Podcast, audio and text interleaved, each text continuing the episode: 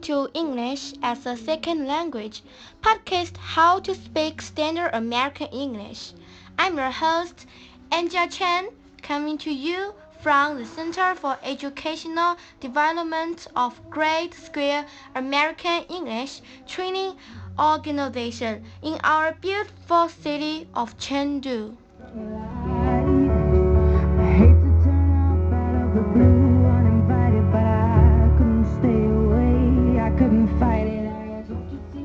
大家好，我是 Angela Chen 陈梦瑶，我是今天的代班主持。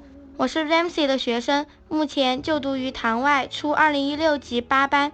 大家知道，中国是四大文明古国之一，历史源远流长，也留下了许多富有哲理的文字。因此，今天我就要给大家讲一个带有哲理的故事。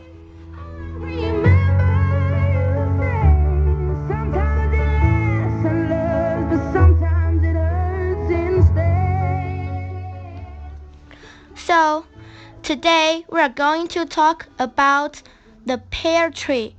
The name of the story is Pear Tree. There was a man. He had four sons.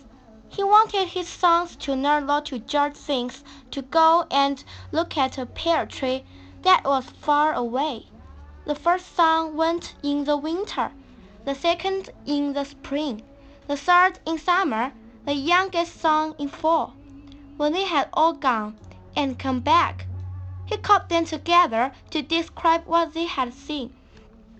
The first son said that the tree was ugly, bent, and weak. The second son said not it was covered with green buds and full of promise. The third son said it was lined with blossoms and they smelled so sweet and looked so beautiful. The last son disagreed with all of them. He said it was ripe and jupe with fruit, full of life and fulfillment. The man.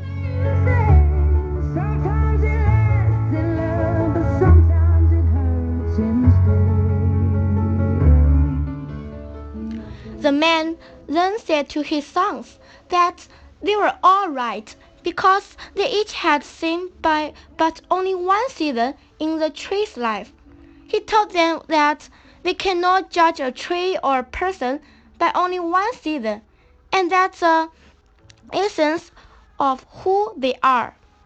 The pleasure, the joy, and love that come from their life can only be measured at the end when all the seasons are up. Do you know the reformation that this story brings to us?